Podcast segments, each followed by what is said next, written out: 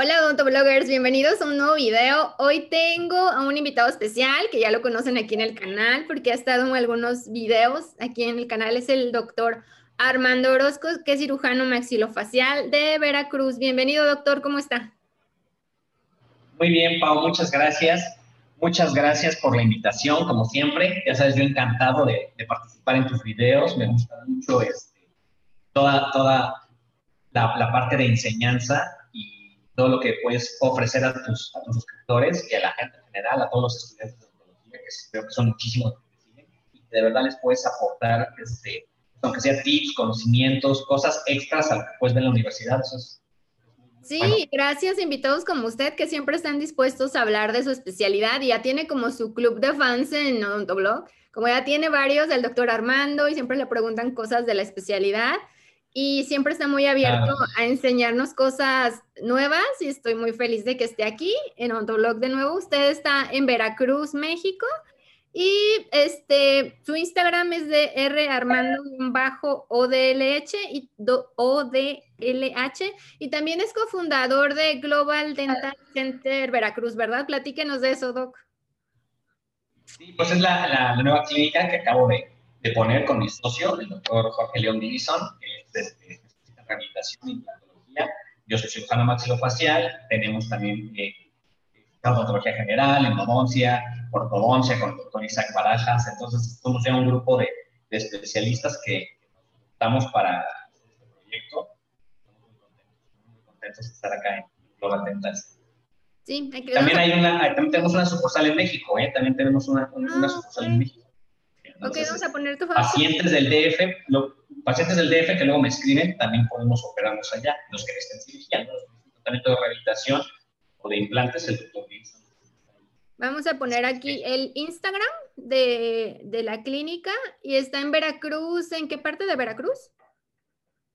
Eh, estamos en la zona de la Riviera Veracruzana, como a Don Lizardo, eh, que es una zona delantito de Boca del Río.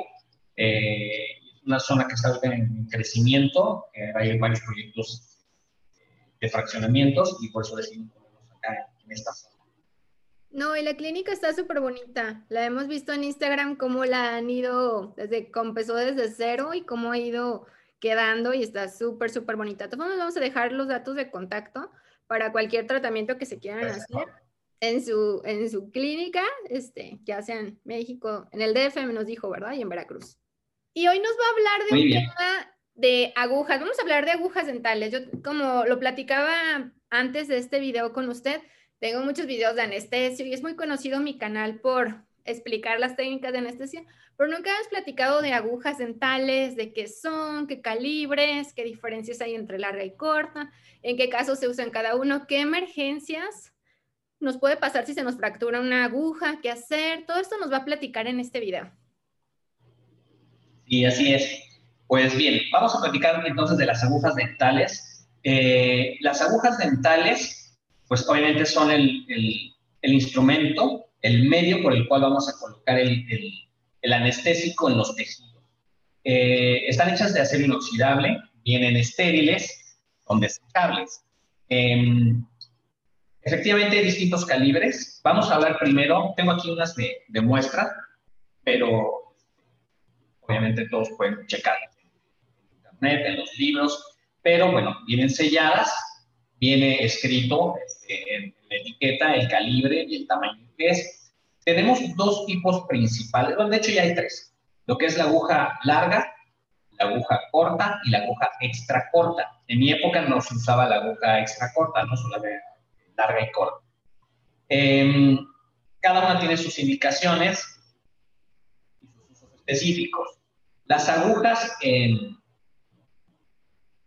tienen varias partes. Voy a abrir una.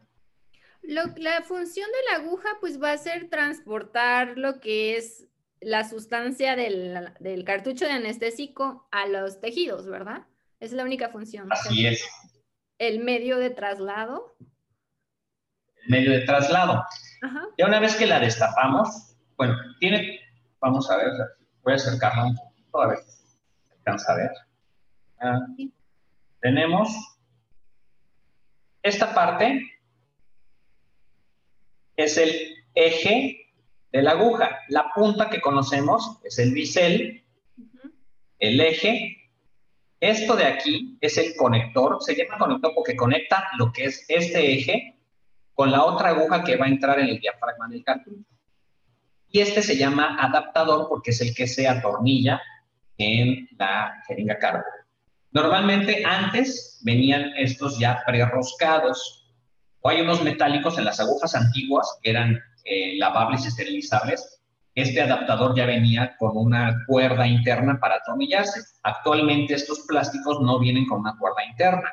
Eh, uno automáticamente al irlo enroscando se va generando esa cuerda dentro del plástico. Eh, entonces quedamos que es un bisel, un eje, un conector, adaptador y la otra aguja que va a perforar en el cartucho del anestesia. Eh, los biseles de las agujas van a variar en su posición y en su forma. Y esto le va a dar una característica a las agujas que se conoce como deflexión. La deflexión de una aguja es el grado en el que se va a doblar dependiendo tanto del material del que está hecha como de la y como de la posición del bisel. El bisel que está en el centro del eje de la aguja se va a doblar menos que las que tienen un bisel hacia la orilla.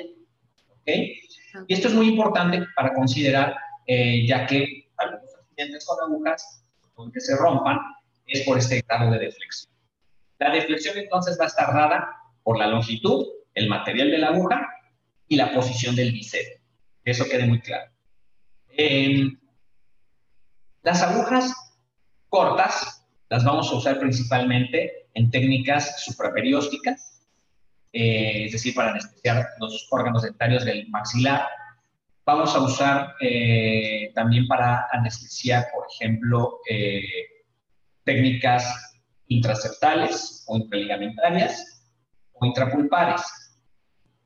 Cuando estamos en la facultad nos enseñan a usar la aguja larga para anestesiar el nervio alveolar inferior o el nervio dental inferior.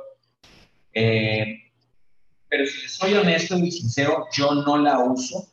Tiene muchos años prácticamente desde la facultad que no utilizo una aguja larga. Las agujas largas miden en promedio 32 milímetros y las agujas cortas miden también en promedio 20 milímetros. Esto varía algunos milímetros dependiendo de la marca, ¿no? Pero en promedio la aguja larga mide 32 milímetros y la aguja corta 20 milímetros. Entonces, para anestesiar el nervio dental inferior, ya sea con la técnica directa o indirecta, necesitamos entrar a la rama de la mandíbula. Si nosotros medimos la rama mandibular, también en promedio desde el borde anterior hasta el borde posterior, mide de 4 a 4.5 centímetros, o sea, 45 milímetros. Entonces, nosotros vamos a entrar arribita de la esquina de Spix, entra el nervio dentario hacia la.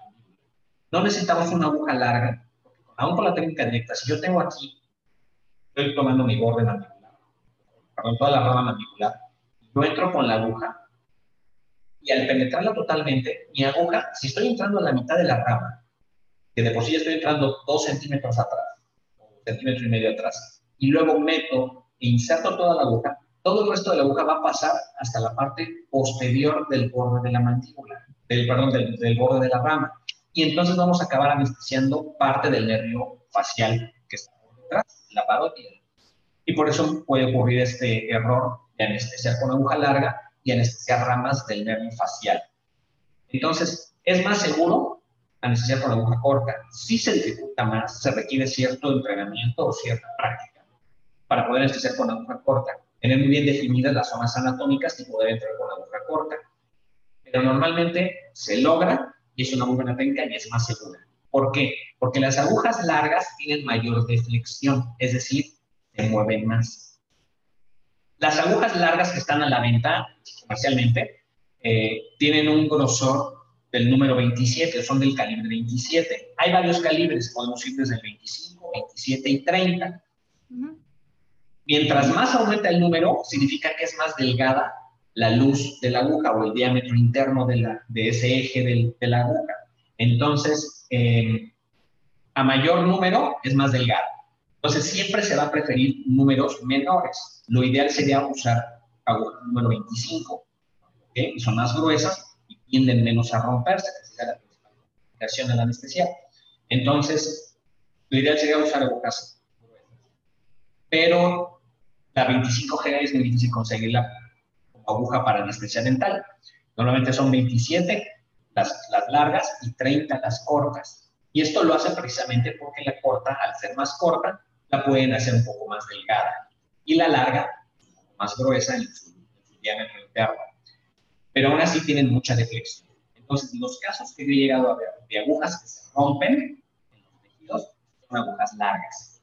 Entonces, siempre recomiendo, en experiencia, hacerlo con aguja corta para evitar que se llegue a romper, para evitar que se anestesie el nervio facial, porque además siempre la anestesia del nervio dental es un poquito incómoda para el paciente, es el que puede molestar y algún movimiento involuntario del paciente sí puede hacer que se rompa. Entonces, este, eh, mi recomendación, si pueden, practicar con aguja corta. Con la, con la corta. También el infraorbitario lo podemos hacer con una corta. Es que, bueno, ahí sí varía. Si es intraoral, sí se, logra también. Lo que pasa es que yo uso para anestesiar el infraorbitario, lo hago extraoral. Mm. Entonces yo no necesito aguja larga, yo necesito aguja corta para anestesiar extraoralmente el infraorbitario. Pero eh, sí puedes llegar intraoralmente con aguja corta. Porque lo, que alcanza entre los 2 centímetros de la aguja, más o menos a esta altura, y lo que se deposita de líquido puede llegar muy bien al nervio. ¿No? La salida del nervio dental, del nervio infraorbitario, está en la línea media, un centímetro por debajo del borde inferior del ritmo orbitario. Localizamos el nervio infraorbitario. Entonces, calculando que entramos aquí dos centímetros, podemos quedar perfectos Pero yo normalmente la anestesio por vía external. Okay. Les, les, les, apantalla más a los pacientes, este, pero la verdad es que les molesta menos y a veces sangra. Sí, eh, entonces, la recomendación para evitar accidentes con agujas es usar, evitar usar la larga, pero empezar a practicar con la corta, porque si en la universidad nos enseñan a usar mucho la larga y la corta la usamos para ciertas cosas, como, no sé, para otras técnicas que están, las vemos un poquito más cercanas, o para cuestiones también para niños, usamos la, la corta muchísimo, pero es cuestión de practicar, como usted dice, y eso nos va a evitar que alguna vez se llegue a fracturar una aguja. Una aguja tiende, una aguja dental, que estamos hablando de desechables, que es las que venden ahorita, es este, más fácil que se llegue a fracturar si está vencida porque tienen una caducidad.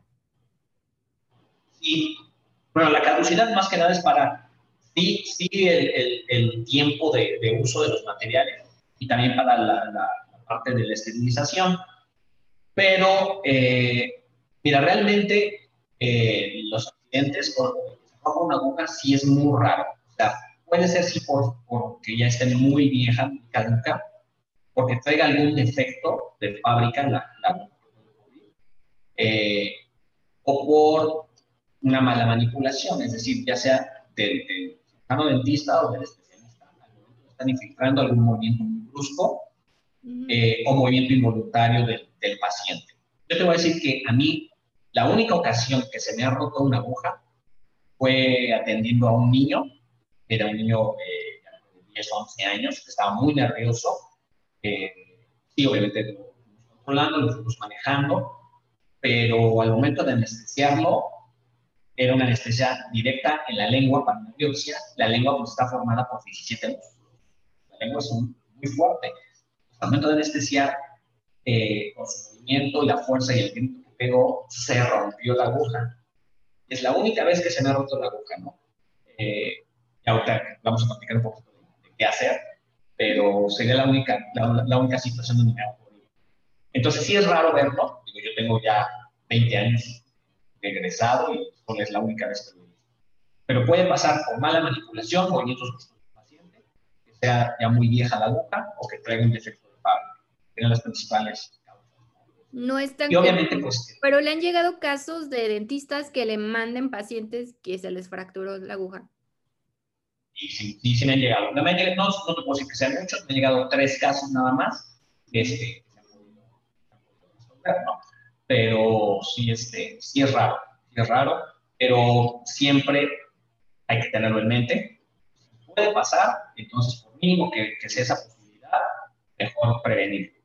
Entonces, eh, es, importante tenerlo siempre en cuenta. ¿Qué hago si se me fractura? Estoy en mi consultorio, estoy anestesiando y se fractura la aguja. O sea, ya al momento de sacarla me doy cuenta que no viene completa. ¿Qué hago? ¿Entro en pánico? ¿Grito? Ah, no, no es broma. no, bueno, como recomendación, primero las recomendaciones preventivas es, bueno, siempre checar en la caja y en cada aguja, si es que las llegan a comprar sueltas, pues la fecha de caducidad. Eh, manipularla adecuadamente es abrirla de una sola intención, colocarla siempre también de una sola intención, también tratar que la parte que perfora el diafragma del cartucho no moverla mucho, porque puede esto aflojar ese conector ¿no? entre las agujas.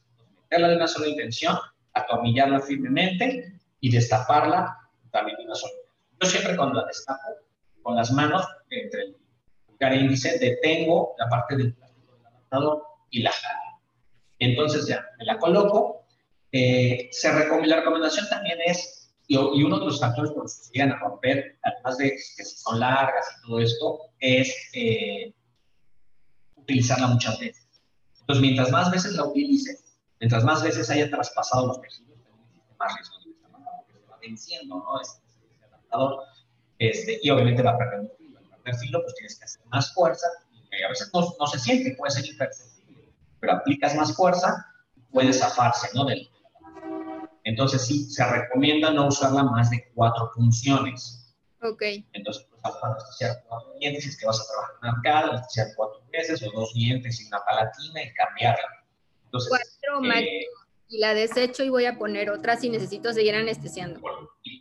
Ok. Sí, si estamos seguir anestesiando, la cambiamos, ¿no? Este, habrá quien piense, bueno, voy a gastar en más agujas. Créanme que ningún gasto este, va a ser este, más fuerte que el susto que puedes llevarte o la complicación que te puede generar una agujada. Perdón. Entonces, sí, este, mejor cambiarla, desecharla y poner otra. Eh, entonces, como recomendación es eso, ¿no? No manipularla demasiado, destaparla de una intención, cuatro, cuatro eh, eh, piquetes, como máximo cinco, y desecharla. Ahora bien, no hay que estar doblándola mucho. Los libros o la literatura dicen que todas las técnicas pueden lograrse sin tener que doblarla. Pero bueno, a veces dependen de muchos factores, la posición, la apertura del paciente, este, el paciente cómo, se mueve, cómo se coloca, y usted quiere, como estás jalando y se, que ir. Entonces eso influye, ¿no? En factores.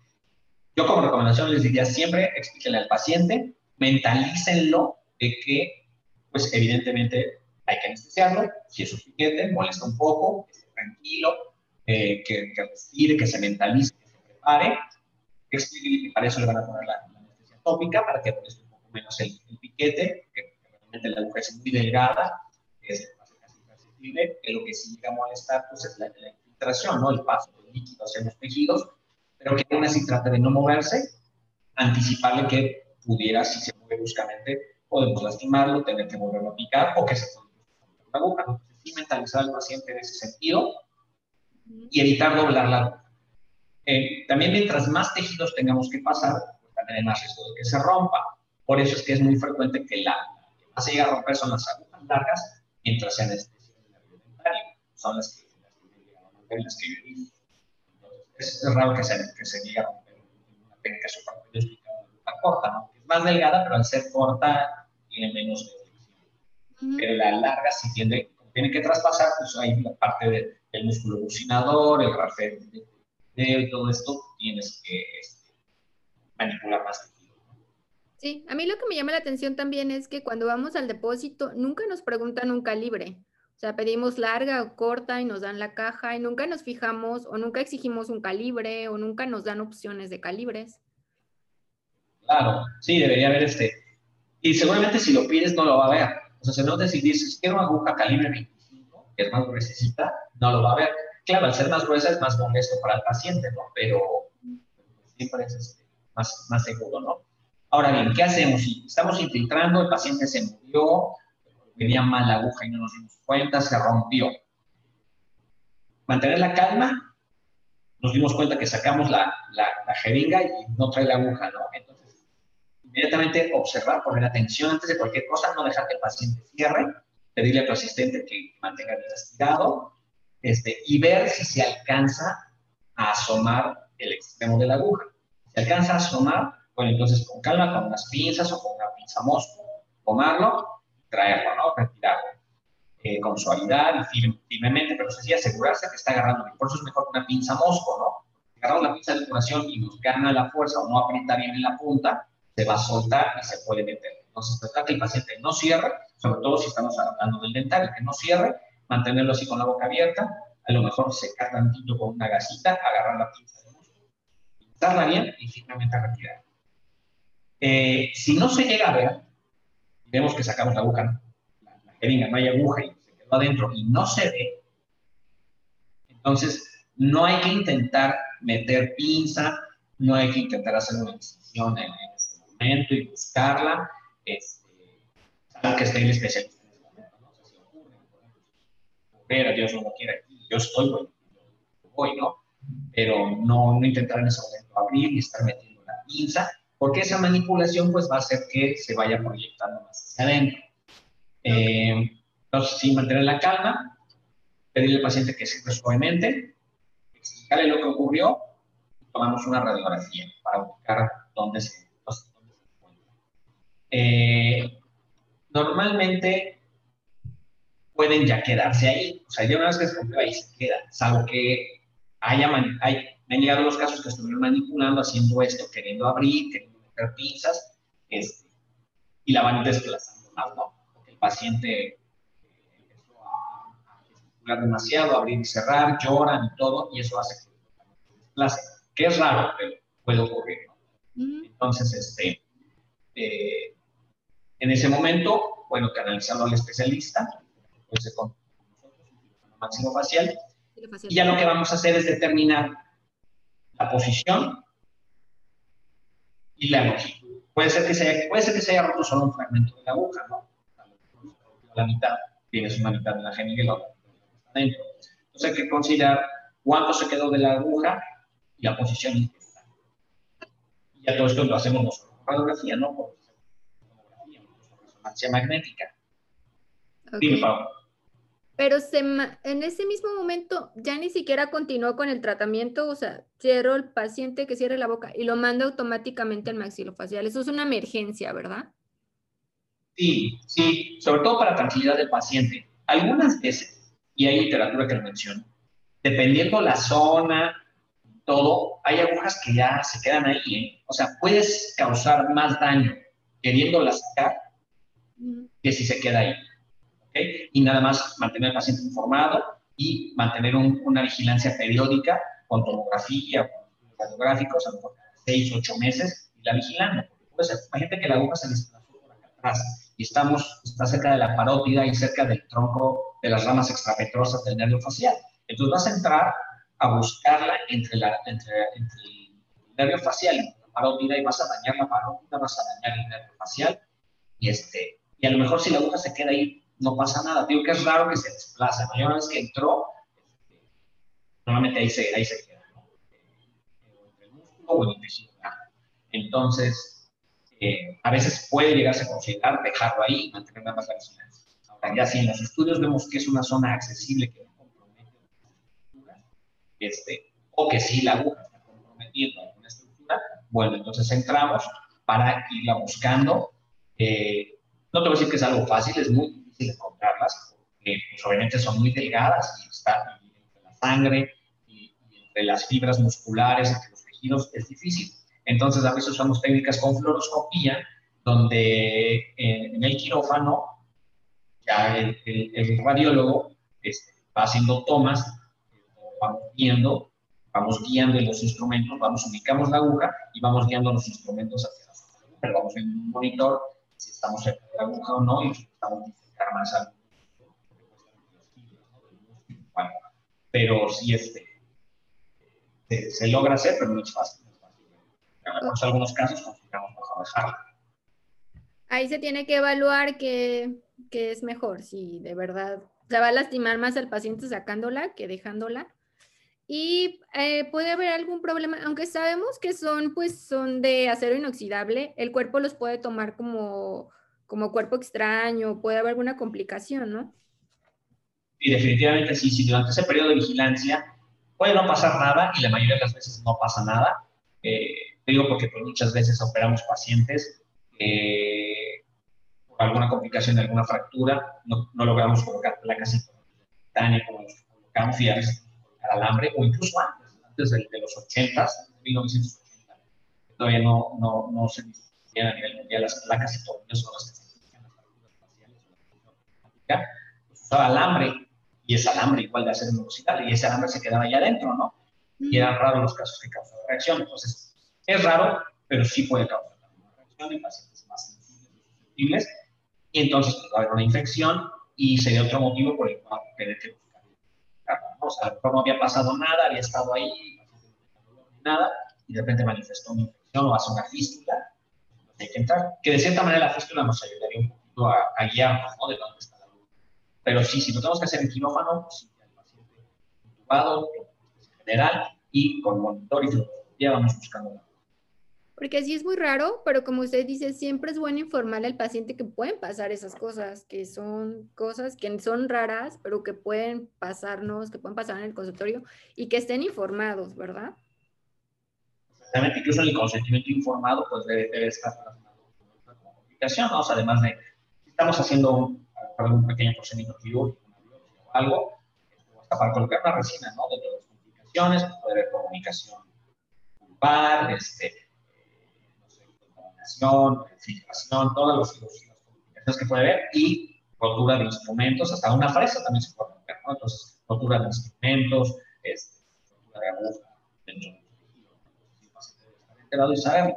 Pero sí, tratar, tratar de controlar mucho a los pacientes. El caso que les comentaba que a mí me ocurrió, que es el único que me ha pasado, y es que era una aguja corta, y fijamos en la lengua, el niño lloró, gritó, y, por suerte mi asistente, la, la doctora Nemi, reaccionó súper bien rápidamente y ahora sí que sacrificando y arriesgando su integridad, dio la y metió inmediatamente el dedo y la jaló. Pero fue así cuestión de segundos, o sea, anestesió se tronó y ella metió el dedo y la jaló. Bueno, pero sí se asomaba. Pero la ha cerrado algo, la lengua y ahí, bueno, hubiera sido muy difícil. Sí, sí, cuestión de estar... Y es el único caso el pendiente de lo que está pasando, es 100% nuestra atención, ¿verdad? En el procedimiento que estamos realizando. Para cualquier cosa poder actuar de forma rápida, pero si no, pues remitirlo con un cirujano maxilofacial que tengan de confianza. Este, como dice el doctor, algunas recomendaciones finales que nos pueda dar, Doc. Las recomendaciones que, que no habíamos hablado, sobre todo, eh, pues con las agujas, evidentemente son puntos importantes y mi mayor recomendación siempre con los agujas es manipularlas con cuidado eh, para evitar picar, ¿no? Que pues, comunicación que puede ser hacia nosotros. Entonces, evidentemente, eh, siempre ubicar dónde están las agujas. Yo siempre, cuando, cuando opero, tengo mi campo, campo quirúrgico, tengo mis, instrumentos, yo siempre los tengo organizados, acomodados de acuerdo a los tipos quirúrgicos. Yo como recomendación les puedo decir, esto para poner una resina, ¿no? espejo, tu explorador, todo, siempre usarlo, si lo dejas, colocarlo siempre en la misma posición donde va. Así cuando lo vuelves a necesitar, sabes exactamente dónde está y dónde lo vas a tomar. Porque hay quien al trabajo, donde sea y ya se revolvió todo el bracket, luego ya quieren buscar algo y no saben dónde estaba, ¿no? Entonces, siempre lo pones en la misma posición, vas a encontrarlo ahí y ahí. Y siempre tener la jeringa en una posición efectiva yo siempre anestesio, infiltro, termino de anestesiar y coloco nuevamente la tapa. Se puede siempre colocarla con mucho cuidado. Hay una técnica donde se coloca el tapón en el bracket y metes la, aguja luego ya levantas la jeringa y la colocas. Y hay unos portagujas que venden incluso. Son unos este, eh, soportes donde entra la aguja y entonces ahí directamente pones ya, este, el soporte está deteniendo el tapón y la puedes con confianza. Claro, entonces siempre taparla con, con, la técnica y tenerla. Y si la vuelves a usar, de modo, escapar otra vez, volverla y volverla. Incluso y también al finalizar, yo también siempre les digo, a veces ya estamos cansados, ya nos queremos ir, ya nos están esperando afuera para ir a la cena o algo. Las prisas siempre que ya queremos sacar todo rápido y ching, es cuando practicas y qué necesidad tenías de ya pasarte la preocupado por picarte, ya ni disfrutas lo que ibas. Con calma, que te esperen tantito, nunca va a haber mayor prisa, que tú con calma puedas retirar los puntos importantes.